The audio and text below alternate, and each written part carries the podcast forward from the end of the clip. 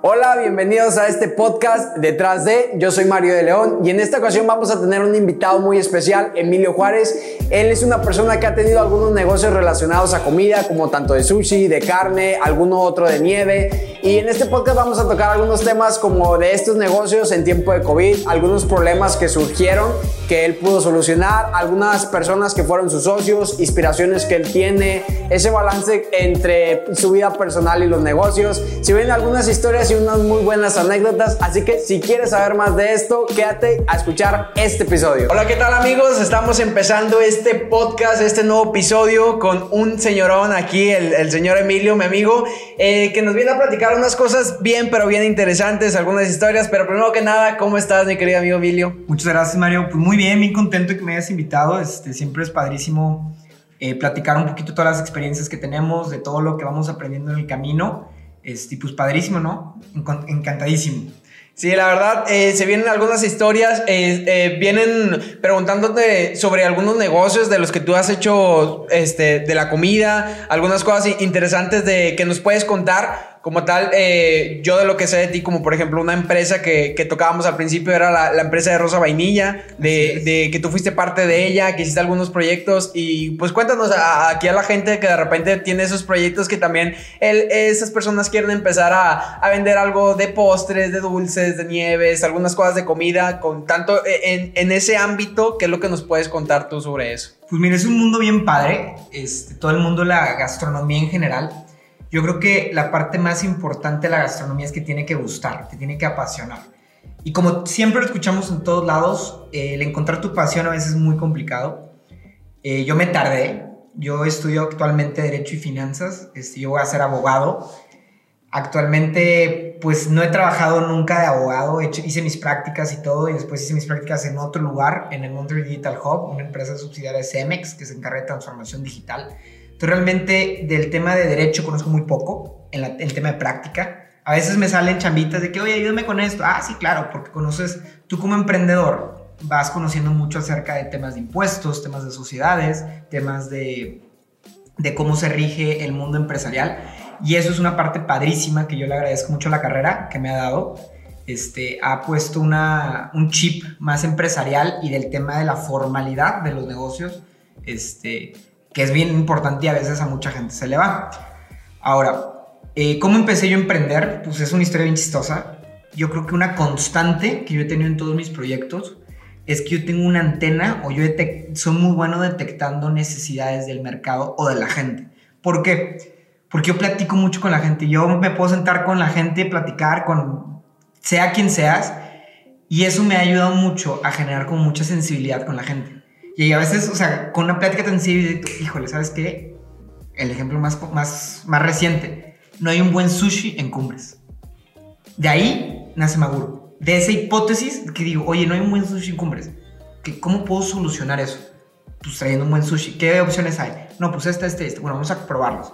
Oye, a ver, este sabe así, este sabe así, este sabe feo, este sabe rico, este a la gente le gusta, este a la gente no le gusta. Y de ahí, de esa hipótesis, partimos a empezar a hacer negocios. El primer negocio que yo hice fue este, bien chistoso porque empezamos con Ubers. Cuando recién, recién, recién empezaba Uber, en el 2015, yo metí mi carro, el carro que yo tenía, mis me habían dado, a hacer Uber.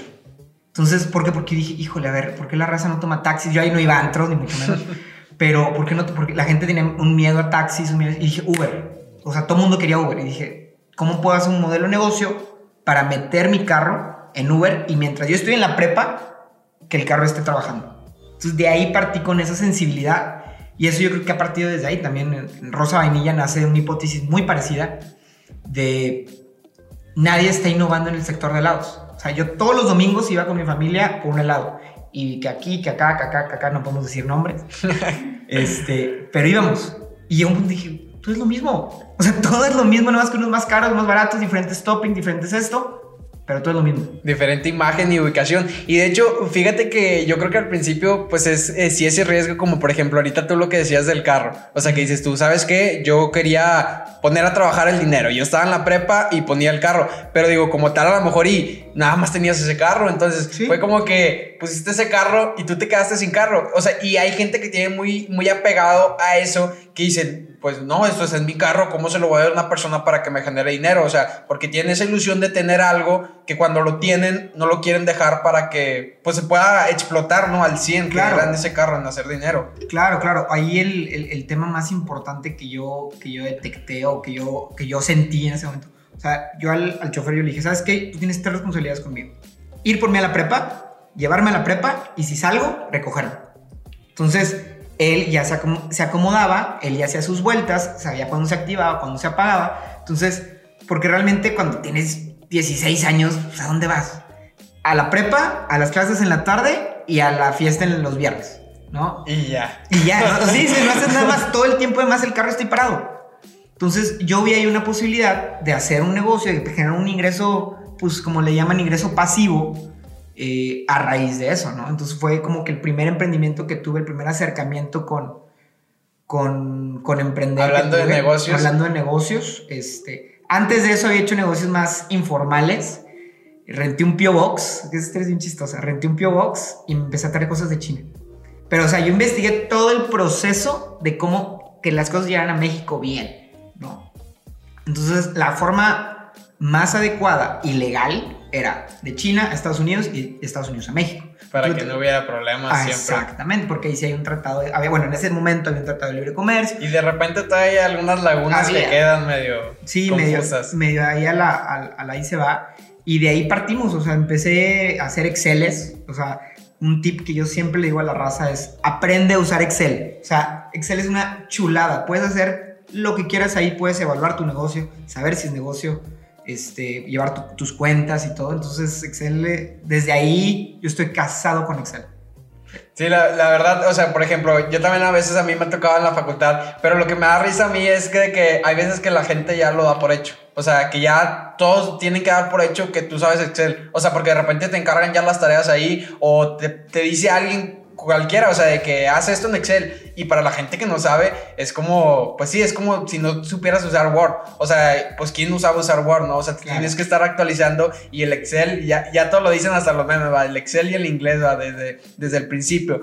Y pues más que nada, retomando en cuestión de lo de los negocios, pues yo creo que primero que nada, o sea, felicitarte en, ese, pues sí, en ese ámbito desde que joven haces algo, o sea, a mí también me ha tocado que pues desde el principio tienes que diferenciarte un poco porque pues como tal si no haces esa diferencia pues a veces no, no te va a resultar, o sea, tienes que empezar a hacer e, e, esa energía que tienes, hacerla ya en acción, porque algo que, que yo he comentado en algunos videos y en algunas cosas es sobre las ideas que hay veces que podemos tener ideas muy buenas, pero pues mientras no las hagas, no te va a dejar un, un resultado. ¿Qué fue lo que hiciste tú? Que tenías las ideas y las empezaste a, hacer. A, cultivar. Yo creo que ahí, Mario, yo creo que es siempre irnos como que un paso para atrás. una frase que alguna vez leí, igual en Instagram y en redes, este, que me gusta mucho es, siempre hay que buscar un hábito que te haga más sano, hacer ejercicio, tomar agua. Hay que buscar un hábito que te cultive, llámese lectura, llámese conocer, llámese educarte y hay que buscar un hábito que te entretenga. Entonces, yo siempre he visto mucho que la gente dice, es que tengo esta idea, tengo esta idea, pero al momento que hace un reality check de esa idea, es donde dice, no, pues no, o sea, ni de chiste sale.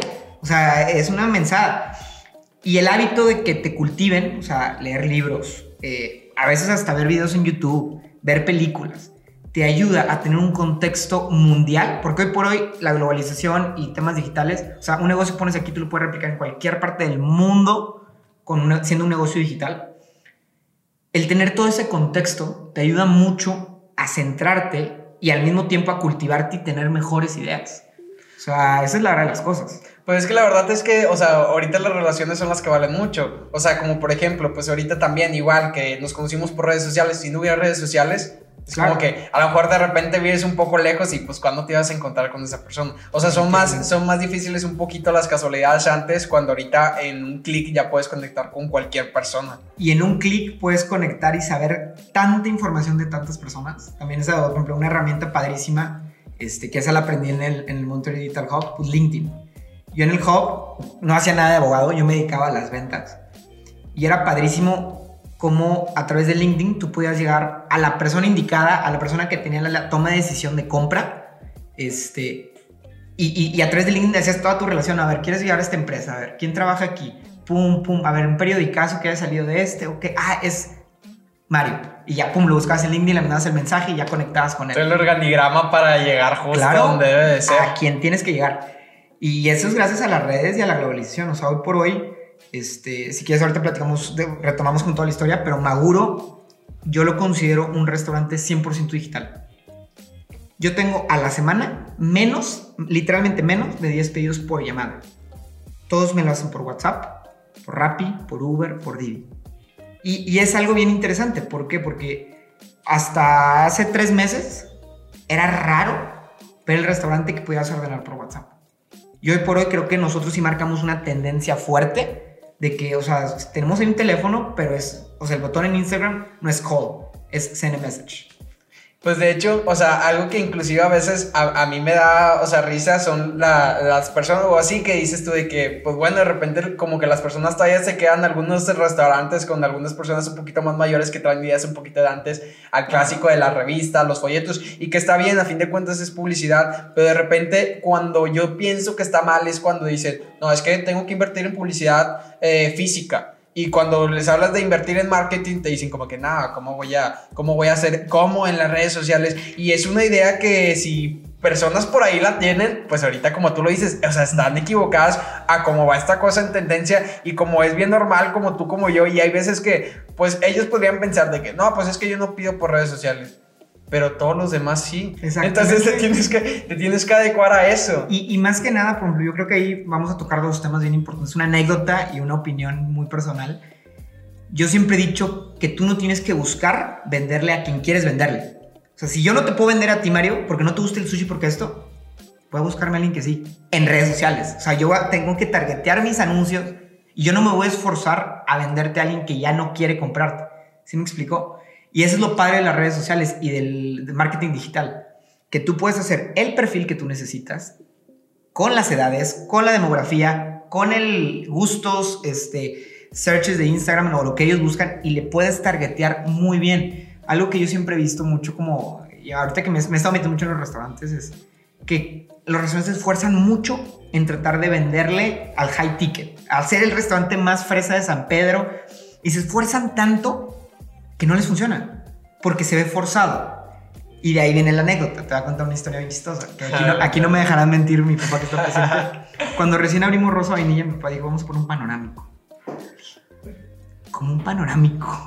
Le dije, ¿sabes qué? Vamos a hablarle a Mariana Rodríguez, te sale la mitad y te va a ser más efectivo. No, mira, ¿cómo Oye, crees? y es que hay veces que, por ejemplo, a mí me ha tocado cuando yo, en, en sí, cuando yo he manejado que veo muchos panorámicos, hasta te frustras, son demasiados Sí. a veces, es- es- son, son muchos. Universidad Pedro de Gante. Sí, no, es que- y luego son muchos. Y lo que te digo que a veces que a mí me ha tocado ir que ya son tantos que ya ni los quieres ver. O sea, porque como que están, a- a- o sea, sientes que te comen, no sé. Y a lo mejor acá pues también en el celular de repente te tocan los anuncios o las fotos. Pero como estamos pegados tantos al celular, ya no lo sientes. Y es mucho tanto. más natural. Y incluso, o sea, lo que yo he visto es que son anuncios que te gustan y disfrutas ver. Porque Instagram sabe tanto de ti que es un anuncio que tú disfrutas ver. O sea, si a mí me gusta, por ejemplo, a mí ahorita que tengo todo lo de las carnes y demás, que es otro, un side business que traigo, que es el Meats, este, a mí me salen anuncios de compra carne, compra carne, compra carne, y es de que, o sea, veo, veo la calidad, es que, "Mm, no lo creo, tengo mejor, Mm, ok, bueno, esto sí me gana, y así, ¿no? Y te vas dando cuenta de que Instagram sabe tanto de ti que los anuncios ya están, llega un punto donde hasta los disfrutas, porque está tan bien segmentado, tan bien hecho tu perfil en, en- en internet, que lo disfrutas. La verdad, sí, o sea, a veces que sientes que hasta, te escuchan, ¿no? Con los memes de que dices Sí. tú. No, a mí sí me ha pasado, o sea, que es, No, y sí algo, pasa. es algo que yo dije, pero te lo juro que no le escribí a nadie, ni a un amigo. Literalmente lo dije. O sea, pues sí, a- a- le damos permitir, permitir audio, audio, audio, permitir a cualquier aplicación y de repente, pues ya saben todo de ti. Digo, mientras tanto, no lo vemos como algo malo, porque a fin de cuentas, si te están dando lo que quieres, pues cae redondito, cae redondito. Exactamente. Oye, pero entonces volviendo con lo de Maguro, entonces platícanos un poquito más sobre el inicio de, más, más profundo de cómo fue todo el proceso de Maguro. Mira, cuando nosotros, bueno, nosotros empezamos eh, Rosa Vainilla en el 2016. En 2016 empieza el proyecto, desde lo más básico, o sea, literal en mi garage, vamos a hacer un MVP. Yo invito gente por Facebook, literal, helado gratis en mi casa, quien quiera venir. Ah, Esa fue la publicación. Oye, juntamos como 40 personas, ahí ya teníamos un desarrollo de una fórmula. Este, y de ahí partimos, o sea, empezamos a crecer, empezamos a hacer bien las cosas, o sea, nosotros nos enfocamos 100% en marketing digital, siempre, siempre, siempre hicimos una comunidad de veintitantos mil personas en Instagram, abrimos varias sucursales, este, y, y a final de cuentas yo empecé a encontrar qué me gustaba y qué no. Originalmente, y esa es una hipótesis personal, a mí me gustaba la repostería. Yo decía, a mí me, gusta, me gustan los pasteles y ese trip, ¿no? Ajá. Pero ya que empecé a ejecutarlo, dije, no, ¿sabes qué? No, no es lo mío, o sea, ni Como me salen bien. Sí, pero no. No, Exactamente. Como que tengo, tengo que buscar algo más, ¿no? Pero a fin de cuentas, si no lo hubieras hecho, te hubieras quedado con esa Claro, idea. claro, o sea, claro. a lo mejor al día de hoy, si no hubieras tenido como, pues no llamémoslo fracaso, sino como un intento o, o esa, pues esa esperanza de que yo quiero lo de repostería, si no lo hubieras hecho, al día de hoy todavía tuvieras como que esa duda, ¿no? O Sí, sea, a fin de cuentas. sí será o no. Ajá, y, y yo a veces pienso es de que es mejor hacer algo y que te equivoques o que falles o que, te, o que te des cuenta de, de qué te dejó. O sea, porque a fin de cuentas hay gente que le tiene miedo a eso, o sea, miedo al fracaso, miedo a intentar. O sea, como lo estamos ahorita de que hay gente que también quiere hacer un podcast o quiere entrevistar personas. O sea, como por ejemplo yo, que yo digo, no, yo quiero conocer muchas personas y es como que yo te puedo hablar a, a ti y que me dijeras, ah, sí, con ganas voy a tu podcast. O como a lo mejor ni veías mi mensaje. Claro. Pero pues tienes que perder el, el- el miedo a cualquier cosa. Yo, yo creo que lo más importante desde un tema empresarial y de un tema personal, que es así como un súper consejo, siempre hay que promover la experimentación barata. En los, en los negocios, barata en términos económicos y en lo personal, barata en términos pues hasta sentimentales, ¿no? O sea, pues si no mandas el mensaje, pues nunca vas a saber si te va a contestar o no. O sea, el no ya lo tienes, ¿sí me explico? Claro. Y desde el lado empresarial, Maguro nace literalmente como una experimentación barata. Cuando empieza todo el tema de la pandemia, yo até la espinita que quería hacer algo gastronómico, algo de comida. Algo de comida, pero todavía no sabías. Todavía no sabía el ¿no? momento. Este, un día por X o Y razón, este, sale esta hipótesis de no hay un buen sushi en Cumbres. Ok. De ahí partimos, o sea, porque primero queríamos una barra de ensaladas. O sea, el el- la idea de negocio original era una barra de ensaladas. Dijimos, una barra de ensaladas increíble que tenga los mejores ingredientes, que, o sea, que de verdad busque y vea por el bienestar de la persona, este, todo ese tipo Buscando la calidad. buscando calidad, claro. Este, y empecé así como que investigar y dije, realmente creo que no hay mercado para eso. O sea, porque hacer ensaladas bien hechas es caro. Y luego, y, y que tu público iba a estar en la mañana y más, por ejemplo, antes hablando de la barra de saladas, era como que, pues, la- las personas más grandes, la- las señoras que hacían sus reuniones, que ahorita es como que, pues, sí te deja, Sí, de sí, que. La barra de ensaladas, o sea, a mí me da como que la idea de, de ir al restaurante, ¿no? O sea, de pasar el ambiente, estar parándote Todo yendo. todo verde. Donde ahorita, pues es un poco más difícil. Sí, y más ahorita COVID. pues, exactamente, entonces ahorita sí era, como dices tú, o sea, tirarle algo que se pudiera De, vender. de- de delivery. Sí, sí, o sea, sí. la idea sí era hacer un, un proyecto gastronómico delivery y la barra de ensaladas iba a ser como que te metes a Rappi y tú, digo, este ya es de negocio, vale 2 millones de pesos. tú ya le vas picando y vas haciendo tu ensalada a través de Rappi. Como si fuera lo que ahorita se conocen como los pokés, pero de ensaladas. No Ajá. tanto eh, puro marítimos, también meter carnes y todo el rollo, ¿no? Y pescados y, y pollo. Entonces dije, no, ¿sabes qué? es? O sea, operativamente iba a ser muy complicado. ¿Por qué? Porque yo ya tenía ahí una carga, yo tenía locales rentados y yo tenía cocinas, porque como yo quería ser repostero, yo había invertido en hacer cocinas padrísimas. Y dijiste aquí un horno bien padre y luego ensalada. Y, Literal- no. literalmente ya no va a quedar. Eh, eh, eso fue, ¿no? Entonces, de ahí partimos y dijimos, ¿sabes qué? O sea, la barra está muy padre, yo creo que sí puede ser negocio, pero no va. O sea, no va con lo que tenemos porque también la idea no era no invertir más y aprovechar, pues ahora sí que el Lo que metro tienes. cuadrado. Exactamente. Entonces, de ahí pues consultamos otra parte bien importante. Siempre hay que asesorarse con expertos. O sea, a veces cuando estamos en el proyecto, pues te sientes sabelo todo, sientes que tú lo sabes todo, sientes que tú sabes y que yo, yo tengo la... Aquí yo lo siento, yo lo siento. Es que como es tuyo, ves esto. Y alguien de afuera va a ver más. con más experiencia, con 25 años de trayectoria más, compadre, él no ve esto, él ve esto. ¿Sí me explicó? Y esa parte es fundamental. O sea, yo creo que gran parte del, del, de, la, de la mejora continua y de todo eso, pues ha sido el asesorarme con expertos, escuchar. Y para esto de, o sea, de- del consejo, ¿tú a ellos ya les habías platicado como tal, les pediste consejo sobre lo de la repostería o ya estaba pidiendo en, en cuestión de sushi? O sea, para empezar, Ay. si ellos también te dan el cambio de que sabes que la repostería hay que cambiar. Te voy a ser bien sincero y yo creo que se necesita mucha humildad a veces para decir esto. Pero cuando yo empecé Rosa Vainilla, yo sí me sentía manda más de, de todo México. Me sentía, dije, no, ya, ya le hice, ya, vamos a hacer franquicias. Ya, Y pues no es así de fácil. O sea, sí tiene que haber un proceso, sí tiene que haber aprendizajes, tiene que haber errores, tiene que haber, este, pues esos contrapesos donde te digan, oye, Emilio, pues está bien padre hacer una nieve de mango, pero, pues, ¿por qué no mejor le ponemos mango con chile? No, no, no, el mango. Ah, el mango está jalando, el mango, se va a quedar. Exactamente. Entonces, el tener esos contrapesos que también estén contigo en la operación, que también estén contigo en el día a día, te ayuda mucho y, te, y es lo mismo que platicamos al principio. O sea, tú ves así y alguien más puede ver así. ¿Sí me explicó? Y, y echarte para decir, no, sí, la regué. Y cuando la, la, la, riegas, reconocerlo. Porque al final de cuentas, una parte fundamental de Rosa Vainilla yo creo que era el equipo que teníamos. Teníamos un equipo súper, súper sensible este, en sentidos de escuchar a la gente, de conectar con la gente, de decirle, porque al final de cuentas en Rosa Vainilla tú llegas a personalizar tu helado y ese siempre fue la, la temática. O sea, aquí no vienes a comprar helado, aquí vienes a comprar una experiencia de hacer tu helado, porque es el helado de Emilio que le pongo eh, Oreo, fresa y gansito. Porque en ningún lado lo van a tener y yo te lo voy a hacer en tu momento.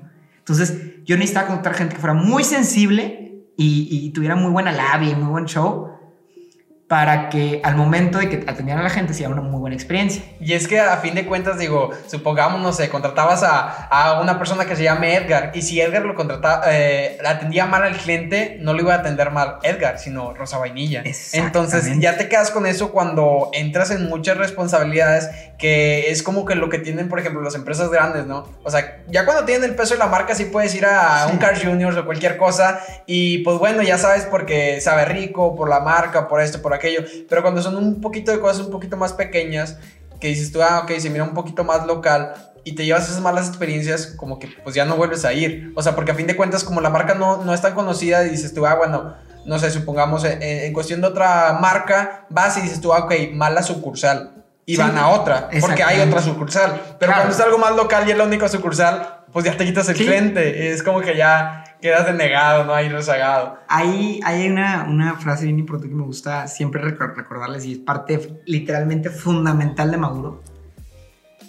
Cuando tú tienes un, atiendes un buen cliente, pues te ganas ese cliente.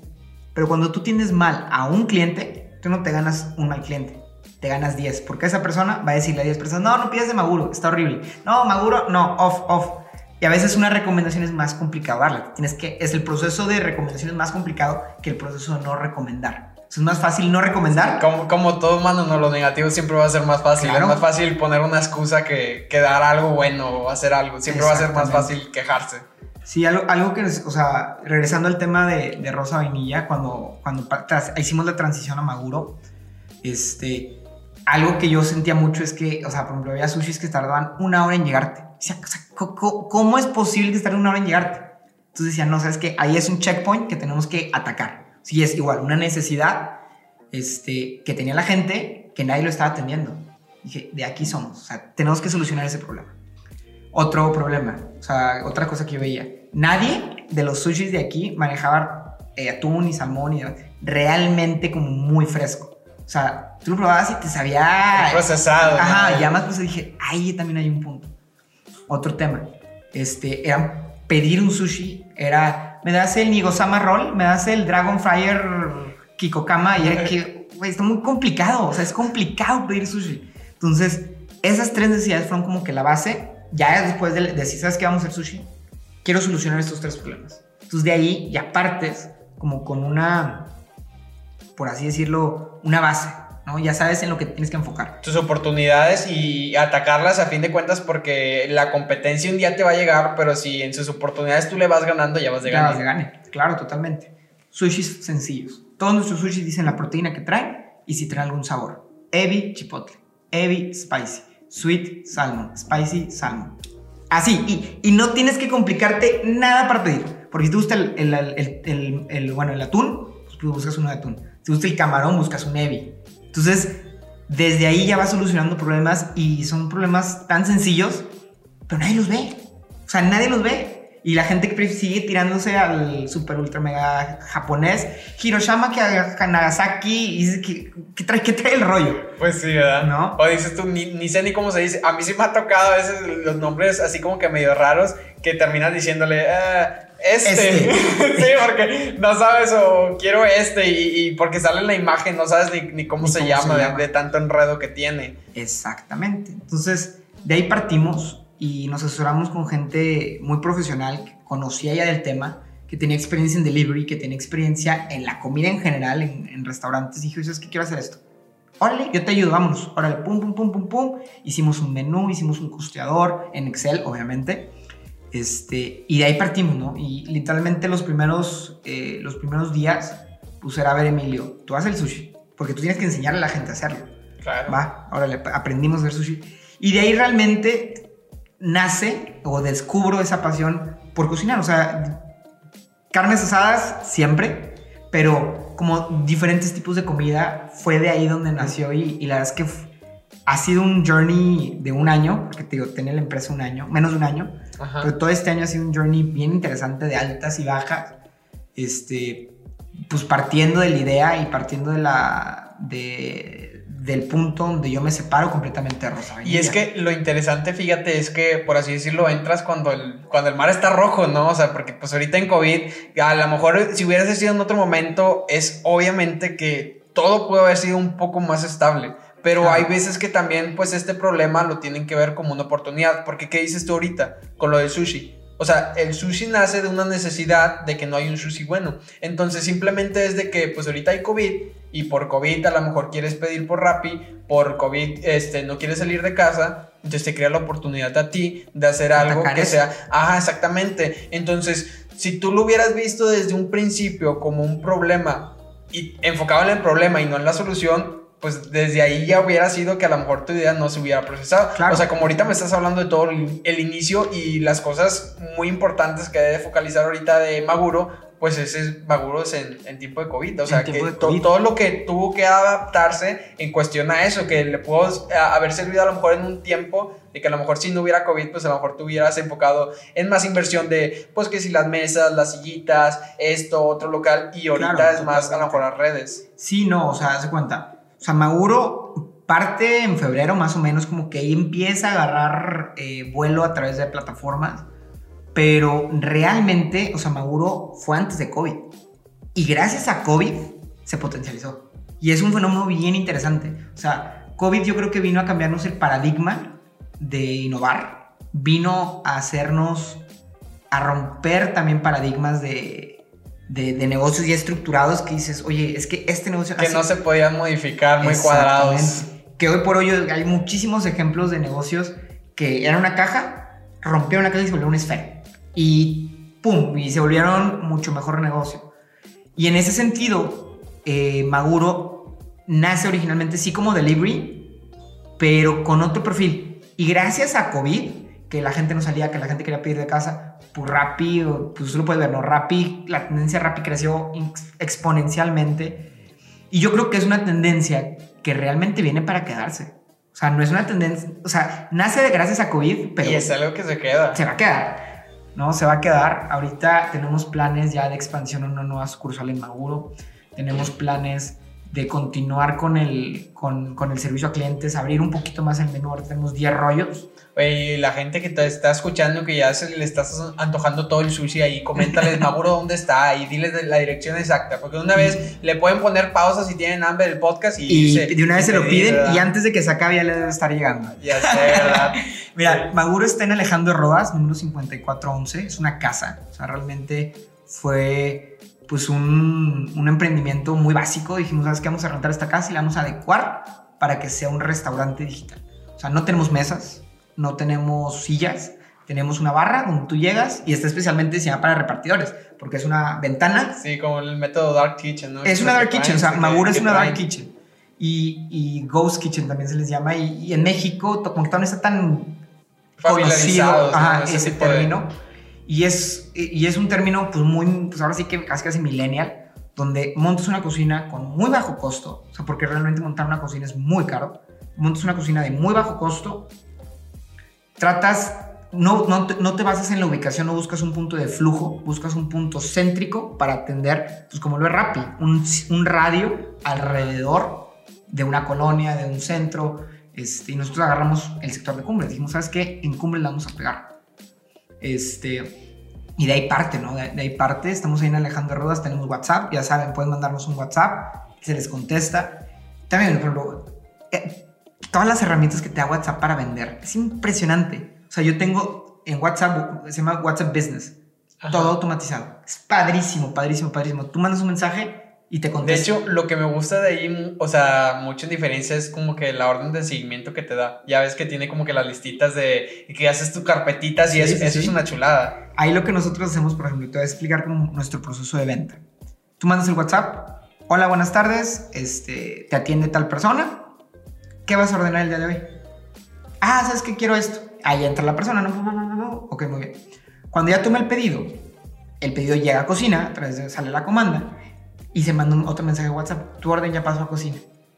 Y de ahí ellos ya tienen timers, que hoy sabes que esta orden ya tiene 20 minutos, ya tienes que sacarle. Este ya tiene 30, güey, ya sácale, ¿no? Cuando sale, se le manda un mensaje al cliente. Tu orden ya va en camino.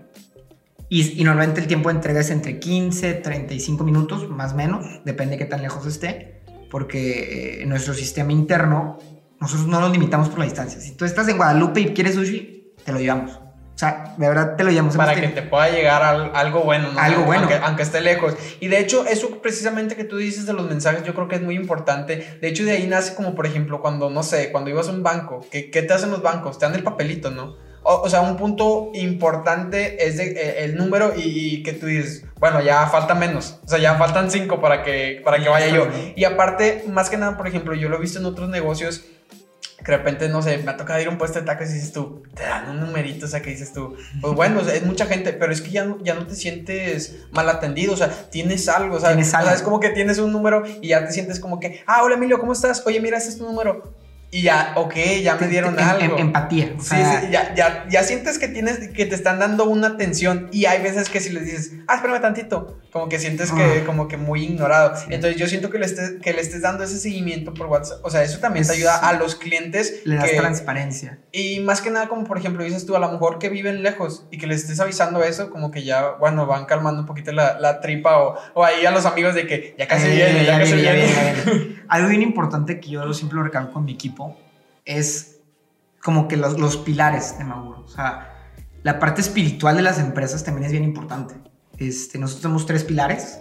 Honestidad, que es la honestidad con nosotros mismos y nuestro equipo y con nuestros clientes. O sea, hay veces que tenemos chorros de pedidos y el cliente, oye, ¿qué onda? Ya van 35 minutos y no me ha llegado.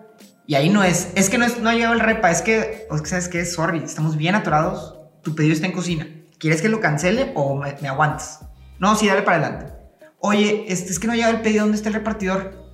Vamos a marcamos al repartidor. Oye, ¿dónde estás? Aquí llego en tres minutos. Llega en tres minutos, acabo de hablar con él. Y jamás engañar al cliente. O sea, porque hay veces que te dicen, ya va para allá, ya para allá. Y El, "¿Qué?". el clásico salgo en cinco minutos, ¿no? Que utiliza todo el Todo mundo. mundo. Y, Y tener esa transparencia con el cliente, yo creo que nos ha ayudado a, a conectar con los clientes, ¿no? O sea, el decir, no me está atendiendo Maguro, me está atendiendo Emilio, me está atendiendo Saúl, me está atendiendo Aarón. una personificación. Una personificación es importantísimo, ya no te sientes hablando con, con el sistema cliente de muchos lugares. Con un robot o con el celular. Exactamente. Entonces esa parte también yo siento que nos ayuda a posicionarlo muy bien, este, como una marca, ¿no? Pues sí, o sea, obviamente te, da esa, como decías al principio, esa sensibilidad de estar hablando con alguien. Y es lo que nosotros tenemos que buscar. Es como, por ejemplo, ahorita que pueden estar escuchando el podcast, pero podemos estar hablando a lo mejor un poquito más robotizado y ellos van a decir, oh, como que no, no está tan... Y hablamos, pues como nosotros hablamos allá afuera. Y hasta, hasta pueden sentir que están en la plática. O sea, Claro. se pueden sentir integrados. Y algo muy importante, o sea, como por ejemplo, pues lo de Maguro es eh, pues las inspiraciones que tú has tenido o incluso también algunos socios de los cuales pues también son parte del team que te han ayudado a, a estar donde estás. O sea, que tienes ese, ese apoyo y esa inspiración. Yo creo, Mario, que en los, en los negocios siempre, como lo dije al principio, es bien importante asesorarte, hacer equipo. O sea, la gente, y yo lo he visto, o sea, hay gente que está peleada con hacer equipos. Yo en Maguro tengo ahorita dos socios este, que nos han ayudado a, a mí personalmente a ver más allá de la foto. O sea, fuera de lo que hagan dentro de, o sea, pues el sentarte con, y, y, estratégicamente son, tres, son dos, para hacer tres en la mesa. Ajá. Para que si dos tenemos una idea, pues hay un contrapeso. O si uno tiene una idea, pues no es tu idea nada más, o sea, hay un contrapeso. Y estratégicamente es bien, bien interesante tener un consejo en tu empresa o en tu negocio que te ayude a tomar decisiones. O sea, oye, a ver, está padrísima la idea que traes, quieres meter un rollo de kiwi. ¿Quién quiere un rollo de kiwi, Emilio? Traigo y sacas ya tus datos. O sea, tengo estos datos. Ah, ok. Lo respaldas.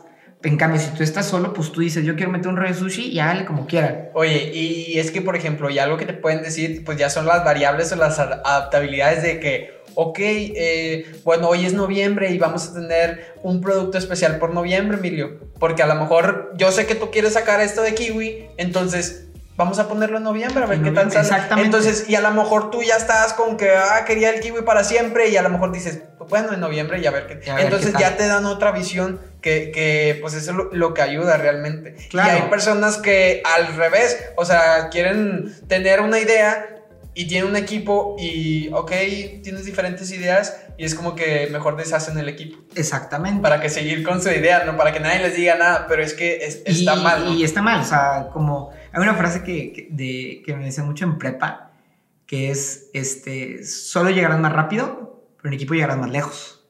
Y es una frase importantísima, o sea, importantísima en todo el tema de equipos. O sea, yo en lo, personal, mis socios son gente ya titulada, gente ya egresada que tienen sus despachos y están trabajando, me llevan siete años.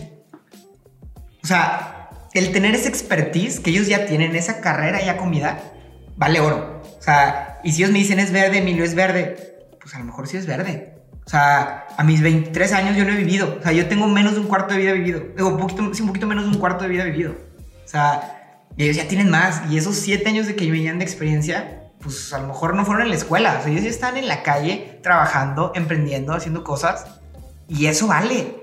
Y tener esos aliados clave en tu negocio y tener esa humildad y dejar atrás la soberbia y dejar atrás el creerte manda más, te ayuda a crecer. O sea, de verdad te ayuda a crecer. Yo creo que hoy por hoy Maguro no sería lo que es si no fuera por los socios que tenemos. Y por ejemplo, y hablando de los socios al principio, para ti, ¿cómo fue ese encontrar esos socios? O sea, ¿qué fue lo que viste, qué más te gustó de ellos? A lo mejor, y digo, como mencionas que son dos, puede pasar ambas cosas, de que entre los tres tengan algunas ideas que sean muy parecidas, pero con algunos estándares diferentes, o como tal que cada uno sea así un mundo muy versátil, en el cual eso mismo les ayuda como equipo, que sean tan versátiles los tres, en los cuales las ideas se van viendo en panoramas diferentes. de tú con, lo que, con lo que sabes, con tu edad, o de otra persona que está en otro giro y que tiene otra edad, otra experiencia, que tú lo ves como, eh, no sé, por ejemplo, hablando de Mauro, tú lo ves como unos chavos que quieren pedir sushi y que van a tener una reunión y pues ellos los pueden ver a lo mejor como, no sé si tengan hijos o no tengan hijos, pero a lo mejor ellos ya lo pueden ver como un papá que su hija le está preguntando, su hija le está preguntando, le está diciendo eso sushi, entonces él va a decir, no, es que le tienes que dar seguridad, te lo tienes que dar por acá, entonces abres el panorama, que es de lo que estamos hablando, pero lo que yo quiero resaltar es como que qué fue lo que más te gustó de él o cómo fue que surgió esa, esa relación. Una cosa bien importante que yo siempre he procurado, Mario, es cuidar tus círculos. O sea, cuidar con la gente que te relacionas. Y es bien repetido porque te lo dice todo mundo. Todo mundo te lo dice, pero muy poca gente realmente lo hace. O sea, yo tengo muchos amigos, digo, siempre he sido muy abierto y conozco mucha gente y todo, pero realmente, haz de cuenta, este, trato de buscar gente que me aporte a mí en su conocimiento, en sus experiencias y que yo aportarles a ellos. Entonces, y en ese rubro, en ese, en ese aspecto, pues he conocido un montón de gente. O sea, yo tengo muchos amigos y conocidos que me dicen de que, o yo les digo que yo quiero hacer un negocio contigo, pero no, no sé qué. Yo quiero hacer un negocio contigo. No, ya sé, compadre, no sé qué. Y, y en ese sentido, cuando yo me salgo de, o, yo, nosotros vendemos rosa vainilla, pues está la necesidad y dice, ¿sabes qué? Pues sí quiero continuar con Maguro. O sea, porque llegó un punto donde dije, ¿sabes qué? Queremos continuar con Maguro. Quiero hacer Maguro. dije, ¿sabes qué? Sí, sí quiero pero hoy por hoy, no sé si pueda solo. Entonces, es ahí donde se hace el primer acercamiento con Héctor. Héctor es un amigo que tengo ya mucho tiempo de conocerlo. igual, hay que hacer un negocio, hay que hacer un negocio. Sí le vamos a pegar, vas a ver, entre los dos le pegamos. Sí, sí, sí. Y así, y así mucho tiempo, yo creo que como tres años. Y un día, por casualidad, me dijo, eh, ¿dónde andas? Llegó el momento. ¿eh? Ajá, ¿dónde andas? Y le dije, no, ando aquí en, estoy haciendo una magura, ando pintando la casa. Déjate caer. ¿Qué onda? Oye, pues traigo una idea, que no sé qué. Le dije, oye, pues, ¿por qué no? Está padrísima tu idea, pero ¿por qué no nos asociamos y hacemos aquí algo? ¿Neta? Casi neta. O sea, ya, ya, ya, ya va en serio. Qu- Quitaste la brocha. ya, Ajá. por aquí. ¿Ya va en serio? Y me dice, sí, vamos, órale. Le dije, va, vamos a platicar un poquito. Oye, y retomando aquí con, con el tema de Héctor, así empezó. O sea, literalmente yo estaba pintando con una camisa de tirantes en shorts. Y le digo, ¿sabes qué? Sí me la... Vamos a darle. Órale, no, sí, ahora vamos, vamos a sentarnos, pues que... Y ahí es un punto bien importante, Mario, el tema de la confianza. O sea, si tú en tus relaciones siembras confianza, en ese, en ese momento cuando me dijo eso Héctor, él no sabía cuánto vendíamos, cuánto ganábamos y ni siquiera sabía si vendíamos. Porque era la persona que confiaba, que eras tú. Exactamente. Y eso es bien importante en los negocios. A veces, este, cuando emprendes, sí, pues sí tienes que confiar en la idea. Pero si es una persona que confías y que ves que, que sabe lo que está haciendo y que no está jugando, ya vas de gana. Empezamos la sociedad, eh, lo presento al equipo, le digo, ¿sabes qué? Pues vamos a hacer esto. Y digo, ah, pues padrísimo, ya tenemos un nuevo oleado, que no sé qué. Y empieza, ¿no? Empezamos, nos va súper bien en, en el tema de la relación, porque pues al final somos amigos, Ajá. pero pues business es business, ¿no? Sí, es diferente. Este, todos los, una parte todos los lunes nos juntamos, tenemos una reunión semanal. ¿Qué has hecho? ¿Qué hemos hecho? ¿Qué, qué ha cambiado? ¿Qué pasó esta semana? Nuestro gerente de tienda que se llama Aaron nos hace nuestro reporte. O sea, es qué pasó esta semana, qué se hizo bien, qué se hizo mal, qué aprendizajes hubo, qué puedo hacer mejor ¿Qué esta puede semana. cambiar o qué se queda? ¿no? Exactamente. Y a partir de ahí empezamos él y yo. Y después, un, un error bien importante, una cosa que a mí me pasó, Que hay que resaltar. que hay que resaltar. Nosotros eh, abrimos una sucursal de Rosa Avenida en San Nicolás. Ajá. Yo creo que parte de este de- del éxito de Rosa Avenida pues era que yo era la imagen y yo me subía en mis redes de que raza vengan a Rosa Avenida, Rosa Avenida y yo bombardeaba, bombardeaba todos los días y estaba ahí, ¿no? Y cuando llegamos al mercado de San Nicolás es, es un mercado diferente, es un mercado este como muy grande, mucha oferta, o sea, San Nicolás ha crecido muchísimo y, y- Sí, y es que incluso ahí sí hay un poquito más cositas como que de snack y cosas así. Exactamente. Eh, y, y por montones, por montones. Y de hecho, o sea, eh, eh, a veces a mí me, da, me causa un poco de gracia cuando ponen cosas así que las ponen bien juntas. Es como, por ejemplo, el de enfrente vende lotes y luego ahora el de al lado vende lotes. El que vendía paletas ahora vende lotes. Sí, y ahora eh, una cuadra después hay uno igual y otro igual y otro igual, pero pues yo a veces me quedo con que, pues si ahí es porque les funciona, Funciona, claro. pero ah, digo, a fin de cuentas, pues ya después eh, pues los clientes lo ven como, yo voy a ir, no sé, como por ejemplo, yo voy a las arboledas y ahí hay snacks. Sí. O sea, y entonces, como quieras, se aprovecha ese. O sea, ya no queda como monopolio, ¿no? De que nada más está uno, sino que ahora vas a un lugar donde hay muchos snacks y ahora sí tienes que sobresalir igualmente. Pero sí está curioso, ¿no? Y yo creo que hasta cierto punto con un poco de conflicto entre de que a lo mejor el primero dice, no manches, o sea, el de enfrente se puso a vender Sí. lo mismo que yo y 10 pesos menos. O de que esto diferente, como que, pues sí. y, la raza cae, el tema es que la raza cae, ¿no? Y, y a mí lo que me pasó fue que por X o Y razón, mis amigos, o sea, mis amigos cercanos, que eran de San Nicolás, no eran el mercado de Rosa Vainilla. Entonces, ¿qué es lo que sucede? Al final de cuentas, ellos o sus familias no eran mi mercado, porque mi mercado, era- yo tenía un, mer- un target market muy específico, que eran niñas entre 8 a 15 años que buscaban así lugar fresita, bonito y rico para comer helado. Ajá. Entonces, como que de entrada la base, yo, yo pensaba, mi hipótesis original, que, era que la marca ya estaba tan bien posicionada que yo le iba a poner ahí iba a jalar. Ajá. Y no fue así. Yo batallé muchísimo para poder colocarme en, en San Nicolás. Entonces, regresando a Maguro, ¿qué sucede? Pues si nos dices, que quiero abrir otra sucursal. Hay que abrir otra, Héctor. No, sí, sí, sí, sí me late, sí me late. Vamos a abrir otra. Dije, pero ¿sabes qué? Yo tengo este antecedente que esto me pasó En la de San Nicolás. en la San Nicolás. Y si queremos abrir otro sector, operativamente Va a también cambiar la va a jugada. cambiar la jugada. ¿Por qué no buscamos a alguien que nos pueda apoyar y que conozca? ¿Y sabes qué? Te va a presentar a, a Marcos. Órale. Que Marcos es el que empieza con el. Exactamente. Él, uno, vive en la carretera. Dos, le encanta el sushi. O sea, le encanta y dice, me encanta, me encanta, me encanta. Y todo es así, sushi, sushi. Y le digo, está genial. O sea, Ya tienes el tu perfil. primer cliente, ¿no? Sí, y socio. Exactamente. Entonces me dice, ¿sabes qué? Vamos a, o sea, él primeramente hubo una semana que pidió como seis veces. O sea, no es broma. Todos los días me llegaban pedidos de él. Y yo sabía quién era, pero, o sea, y, de- y te lo Pero juro. hasta el momento no era socio, Hasta se el momento no era simple, socio. o sea, Como te voy a el- el, conocido que te va a compartir experiencia, pero ahorita te estoy comprando Exactamente. para ver qué traes. Para ver qué traes, exactamente. Ya después de varios días, este, pues tenemos una reunión, le presentamos el proyecto y le digo, ¿sabes qué? Pues nos queremos incluir en la sociedad porque queremos abrir la carretera y sentimos que tú nos puedes conectar con, con los clientes de esa zona y que sea más fácil eh, posicionar la marca. Y me dice, ¿sabes qué? Me superlate, vamos a dar. Entonces entra Marcos, ¿no? Y desde ahí ya tenemos un, varios, diferentes perfiles, o sea, eh, a veces sí chocamos, no te voy a engañar, a veces chocamos. Y es Este, normal. Y es, y es padrísimo, o sea, está bien padre porque eso es una empresa. Y es que si no chocaran después, ¿en qué se queda? O sea, como volviendo a, a- a lo mismo del principio que tocamos, si tienes puros éxitos, puros éxitos, puro 100, puro 100, puro 100.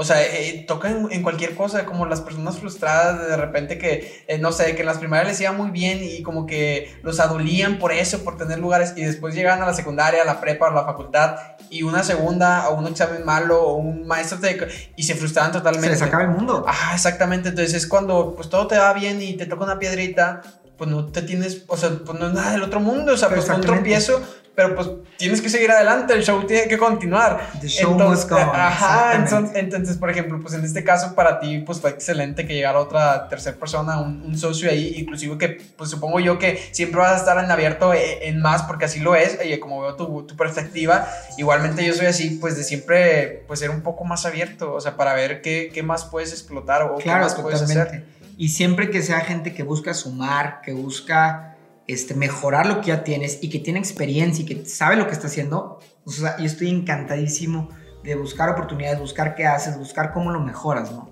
Y es que, o sea, en base en eso también, por ejemplo, supongo yo que tuviste que tener unas grandes inspiraciones. O sea, unas inspiraciones Claro. por ahí que, por ejemplo, de repente tocan las personas que tienen unas muy focalizadas o, por ejemplo, tú como persona, ¿cuáles son tus, tus grandes aspiraciones que, inspiraciones que tuviste de a lo mejor unas personas, un sector? No sé, o sea, en ese, en ese aspecto, ¿tú cómo, ¿cómo fue el proceso de eso? Yo creo que lo podemos, lo podemos ver como en, en tres rubros.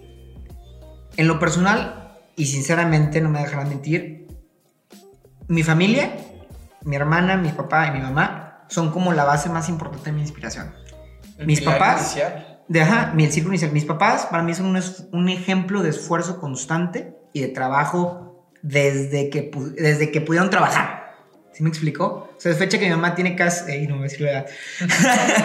pero, sí, pero sigue trabajando. O sea, sigue trabajando. Ajá. Mi papá igual. O sea, son personas de negocio, ¿no? Y es lo que te inculcan a fin de cuentas. Claro, Eh, y- eh, eh, y, es que eh, más que también el trabajo es la responsabilidad, digo, porque a fin de cuentas sabemos que somos como somos por todas las variables que tuvimos antes. O sea, por como dices tú, tus papás, tus amigos, tus papás por, por tus abuelitos. Y así se va haciendo una cadena de ideas que es por eso muy importante es ver con quién te relacionas y qué es Claro. lo que está, qué es lo que estás metiendo a, qué es A lo que estás metiendo cabeza. a tu cabeza. Literal, sí, literal. claro, claro. O sea, Entonces, por ejemplo, una inspiración, pues la familia primordialmente, ¿no? El, el pilar más, eh, el, de, el de más fuerza. Sí, yo creo que mi familia es una de mis grandes aspiraciones en el tema de que, pues cuando hubo, hubo sangre en la época COVID, pues ellos fueron los primeros en decir yo te apoyo. Cuando recién empezamos, ellos fueron los primeros en decirme yo te apoyo. Cuando nos fue bien, yo fui el primero en decirle muchas gracias. ¿Sí me explicó? Y, y los ejemplos y el contrapeso y las opiniones que ellos me dan, yo creo que hoy por hoy, Maguro también, se los debo a ellos. O sea, ellos me decían de que este sushi sí, este no. Cuando hicimos el primer MVP, o sea, hicimos un- una degustación con 12 personas, pues ellos estaban ahí, ellos probaron todo y me decían, hijo, este mejor me lo saques. ¿Sí me explicó? Y tener ese primer filtro desde tu casa es buenísimo, o sea, buenísimo, que te enseñen hábitos, que te enseñen este, valores. Y, más que nada, por ejemplo, tú también, pues, eh, en plan de, pues, no enojarte, no ofenderte al decirte, yo de todo corazón que te lo quiero, casi tus papás de que, Sí. no, o sea, no. y es que es preferible así, o sea, como hasta cuando, no sé, cuando puedes comprar ropa, que tu papá te diga, oye, no se te ve bien. Es, pasa. es como que, oye, pues es que vas a ir afuera y nadie te va a ver bien, si yo que te quiero mucho no te veo bien, ¿cómo te van a ver los demás, no? Sí, o sea, y tienes que confiar en, eso, en ellos y dices, bueno, es- esta, Esta no no la va. compro, esta, no va. va. Y fuera del círculo personal, este, yo creo que tengo como dos personas que me, me han me inspiran ¿no? a, a- a seguir creando, a seguir, como dicen ahí, persiguiendo y picando piedra. Ajá. Uno de ellos pues, es famosísimo, se llama Gustavo Marcos Guzmarcos, que también ahí lo pueden ver en Instagram. Una excelente persona, un reflejo de, valores de valores este, y de integridad totalmente. Yo lo admiro mucho. Este, interesantes. he tenido, he tenido la oportunidad de platicar con él varias veces y pues cada vez que platico con él o que lo, o que lo he visto, incluso hay algo mucho que yo le agradezco muchísimo este, a él, cuando fue una fiesta de su hija, pues él contrató a Rosa Vainilla, porque yo la hablé y le dije, oye, ¿no te interesa Rosa Vainilla? Sí, mándamelo. Por X o Y consecuencia, estaba ahí un influencer de los de millones, está Andy Benavides, Y probándolo. y me subió. No, cállate, o sea, caos. sí, sí, sí, sí, sí, o sea, buenísimo, y fue una circunstancia, y fue gracias a Gus, Sí, literal. sí, sí. Este, Digo, tam- tam- también no demeritando, o sea, por ejemplo, pues también la, vain- la, la marca de Rosa Vainilla pues no hubiera tenido la calidad esperada por la persona, pues a lo mejor tampoco no lo sí, pues me, me dice, ay, sí, te hablo al rato. Pero pues. está con ganas ese punch que te dan esas personas. Exactamente, y, y, y eso es lo mismo que platicábamos al principio, el relacionarte con la gente, o sea, porque Gus me ubica por nombre, por Rosa Vainilla, por esto, pero pues que yo tuve la confianza de que Gus, ¿qué onda? Ya vi cómo es, ¿no quieres un rosa? O sea, que te mande el carrito de Rosa Vainilla. Ay, sí, vente, que te venga, que no sé qué, es padrísimo, fue una experiencia padrísima, y me habló mucho como de los valores que realmente él habla en su Instagram, porque yo conozco mucha gente que en Instagram te dice una cosa Sí, y que es igual de persona- adentro y de afuera, ¿no? Sí, que es una persona honesta. honesta. Y, y eso me gustó mucho de Gus y, de- y desde antes yo lo, lo admiraba, desde que él empezó y decía que, hijo, es- este señor, qué padre ser como él, ¿no? Aparte de él, pues bueno, en- cuando yo trabajé en el Montreal Digital Hub, tuve la oportunidad de trabajar con Eduardo de la Garza, un chavo también súper movido, súper actual, con, que lee todas las tendencias y sabe lo que está haciendo. Esto yo creo que también es- él es una, una inspiración muy fuerte. Yo le aprendí muchísimo, muchísimo a él. Él era mi jefe directo, entonces yo tenía pláticas con él todos los días. Este, y él también me ayudó mucho a, a entender qué es lo que yo estaba haciendo y cómo posicionarlo como mejor. O sea, me decía, es que, o sea, Los buenos enfoques, ¿no? Ajá, busca, o sea- busca tu lado bueno de, de lo que tú tienes para que lo explotes. Sí, o sea, eh, cuando, cuando yo me, cuando acabé mis prácticas ahí, pues él me dijo, pues es que realmente pues, está padrísimo lo que haces, has hecho muy buen trabajo, Emilio, pero pues yo no entiendo qué haces aquí. Así me dijo él. Y yo, pues sí, o sea, yo tampoco, pero pues quería quitarme la espinita de trabajar. Porque yo nunca había trabajado. Claro. O sea, había hecho mis marcas, y había hecho mi empresa, y había hecho mi negocio, pero nunca había trabajado. Y yo dije, es que, pues quiero ver, a ver qué es. Pero es un panorama, Es digo, un porque panorama. de- digo, de que te fuiste sin aprender nada, no te fuiste. O sea, algo te dejó, siempre te va a dejar algo los negocios. O sea, hasta el mismo hecho de que dices, tú, bueno, hay gente que dice que no, es que yo no quiero trabajar para nadie. Aprende cómo trabaja. O Sí, sea, checa, claro. checa lo que hace. eh, Y a lo mejor, si de repente cuando te tocan a esas personas en las que no están muy susceptibles al cambio, aprende de ello. O sea, Claro. también, también debes de aprender de los errores de otras personas para no cometerlos. O sea- Digo, como nada, no se te va a quedar el aprendizaje cuando lo cometes tú, pero pues si, Si tú lo estás ves- viendo que el de al lado se está cayendo, pues ¿para qué te vas a caer tú, no? Exactamente, ya cambias el panorama. Él me ayudó mucho, Eduardo, a, a saber cómo, cómo guiar una empresa. O sea, algo que yo le aprendí mucho y que era mi parte favorita eran las reuniones de los lunes, donde nos juntábamos todos y qué aprendimos, noticias de la semana y damos como que un kickoff. Y eso me encantaba. Y dije, ¿sabes qué? Yo quiero hacer eso. Y lo empecé a hacer en Rosa Avenida, lo, lo hago en Maguro y lo hago con mis socios. Entonces es un kickoff padrísimo porque te ayuda a salirte del trabajo, aunque estés en el trabajo, Pero es diferente perspectiva. es diferente perspectiva y es algo que también admiro mucho, digo, entre muchas muchas otras cosas que yo le aprendí a él. Este, si habláramos de tres personas que, o, o tres perfiles que admiro, que son esas, esas tres, mis papás, este, o bueno, mi familia, Gus y Eduardo. Oye, sí, la verdad es que, por ejemplo, pues esas inspiraciones también, algo que te, a veces te puede pegar o puedes tener tú un enfoque es el, pues la relación de a veces tus relaciones personales y el balance de, de tu negocio, o sea, como Claro. pueden ser a veces pues los amigos, los familiares, pues alguna pareja y, y todo ese balance supongo yo que tú también lo tienes que, o sea, tener ahí en mente de cómo va a ser, cómo, cómo va a ser la jugada, ¿no? Claro, o sea, yo creo que como seres humanos, literalmente, este, a veces buscamos el querernos o, o sentirnos queridos. A literal. encontrar ese balance. y ¿no? encontrar También. ese balance trabajo, porque pues sí, yo sí soy, y ese es un defecto grande mío, yo sí soy un workaholic, o sea, yo sí de verdad me levanto a veces 5 de la mañana, 6 de la mañana a la escuela y a las 10 de la mañana ya estoy chambeando y yo me desocupo 11, 12 de la noche y al día siguiente a seguirle. Entonces, a veces ese tiempo te, o, ese, o ese intensidad de trabajo te deja muy poco tiempo para tus relaciones personales, amigos, pareja, familia.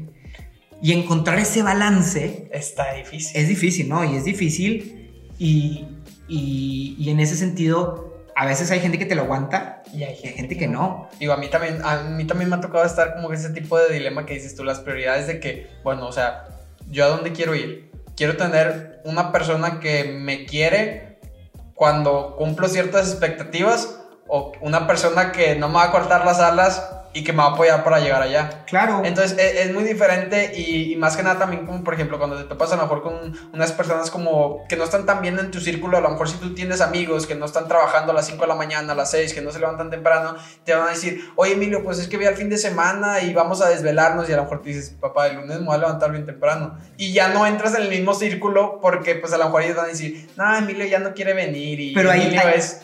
ahí entra lo bien padre, Mario. Ahí en- entra lo que tú dices, el balance. Se vale desvelarse. Yo lo hago y no te voy a decir que no. Me encanta también una vez salir de fiesta. Y encontrar esos amigos que a veces te acepten el no y a veces te acepten el sí Y que no te saquen, ¿no? y que no te saquen es fundamental, fundamental. Y, y por eso te digo, o sea, yo a todos mis amigos los quiero muchísimo, o sea, los estimo porque pues, muchas veces me ha tocado decirles, ¿sabes qué? No va a poder ir porque tengo que dejar un pedido allá.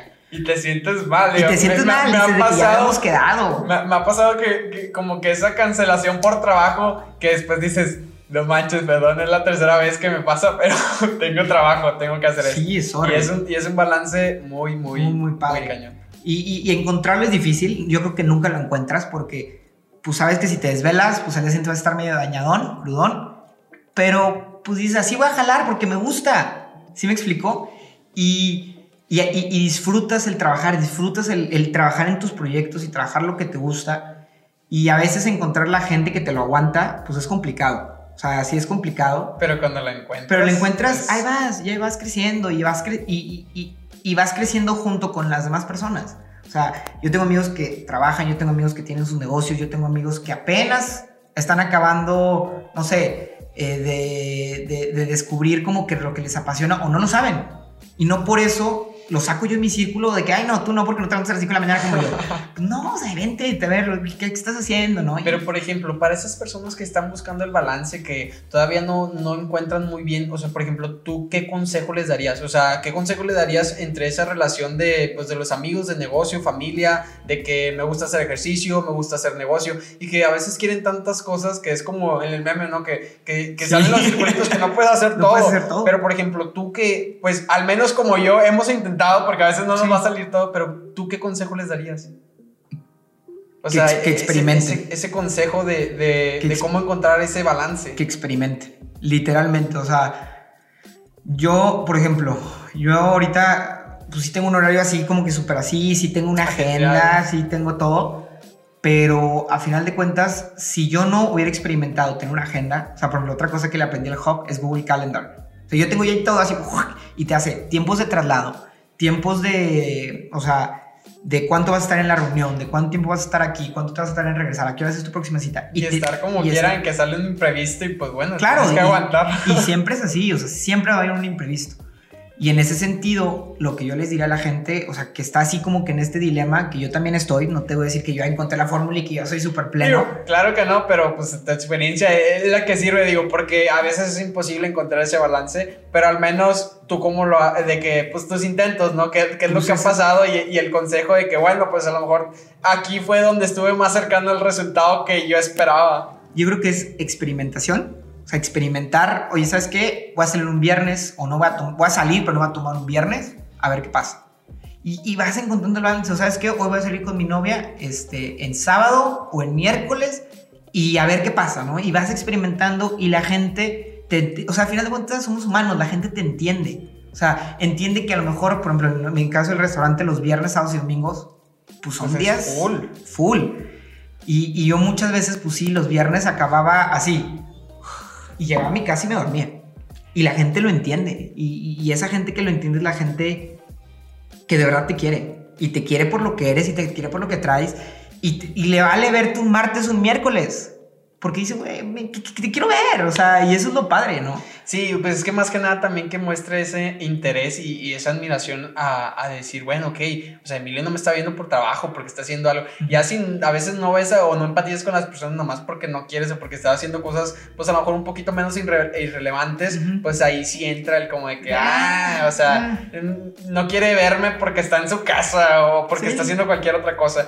Pero pues bueno, la verdad es que ese es un muy buen consejo y de lo que hablamos yo te quería platicar una, una anécdota, te voy a platicar así rapidito, que era una anécdota de, de un cuento de Jorge Bucay. Lo que pasa aquí es de que esta anécdota habla sobre un hombre que se creía muerto. Entonces, para empezar, el, nombre te queda con Intigra, ¿no? un hombre que se creía muerto.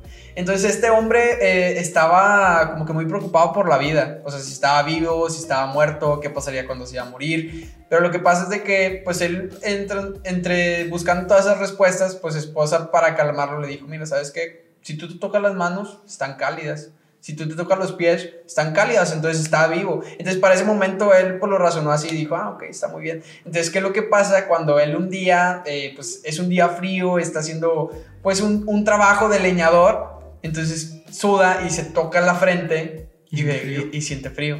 Entonces, pues ese paradigma de completamente de que ya no están cálidas las manos, pues dice él, pues entonces estoy muerto. Entonces lo que pasa es de que él, él, piensa y dice, pues bueno, si yo estoy muerto, es malo que, que, un muerto ande por ahí, pues haciendo cosas, haciendo esto. Entonces simplemente él se acuesta y todas las cosas que tenía ahí de comida y de resguardos que había ido, viene una jauría de perros.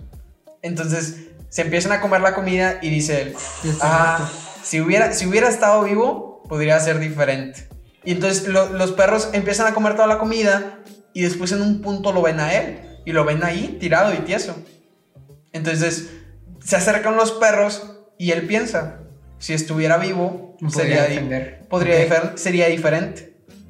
Entonces el cuento acaba con que se lo comen los perros y él se quedó con que si hubiera estado vivo. Cuando realmente hay veces que, que, son cosas así, o sea, cuando hay veces que las personas buscan ese momento, es que si ahorita no hubiera COVID, es que si yo hubiera hecho esto, si hubiera tenido este momento, si las cosas hubieran sido diferentes, cuando hay veces que tenemos una idea, al menos fue lo que me dejó a mí y que me ha dejado siempre en todas las vidas, es de que hay veces que nosotros buscamos un momento. El momento perfecto, el momento soñado, cuando a veces no hay momentos. O sea, los momentos los estás creando tú. Si él en su momento, si él en su momento hubiera dicho, tengo las manos suyas, pero estoy vivo, corre o haz algo. Pero, ¿qué fue? Que la idea, su mente se quedó más con que no podía. No podía, Entonces, claro. Se queda con esa anécdota y, y, te la dejo a ti como, como consejo. A lo mejor díganle el clavo en alguna cosa que puedes sí. traer aquí, como los que nos están escuchando, de que hay veces que el momento hay que. Hay que, que crearlo. Hay, que, hay crearlo. que, crearlo. O sea, esa parte es la más importante. Yo creo que podemos, así como rescatar realmente los momentos, como tú dices, siempre van a estar. Y si tú no tomas la oportunidad, te lo juro que alguien la va a tomar. Así es. Y así lo va a hacer. Y la verdad, ya cerrando este episodio, un gustazo de que hayas venido aquí, Emilio. Todo lo que nos platicaste, esperemos que después en, en, algún momento se pueda retomar con historias más actuales de lo, que, de lo que puede pasar. Al igual, espero que les haya servido a toda la gente que nos escuchó. Que lo sigan en sus redes sociales por ahí. La, las redes sociales, ¿cómo está? Eh, que está Maguro MX. Es arroba Maguro MX y la mía personal es arroba MU. Eh, Emilio Juárez, son mis iniciales, MU. Ahí, ahí para que lo siguen, para que prueben el, el, mejor sushi de Cumbres y de todo Así el mundo, es. ¿verdad? Que te va a llegar en un segundo. Así es. Así es. Muchísimas gracias, Mario. Muchísimas gracias, Emilio. Estamos a tus órdenes. Gracias.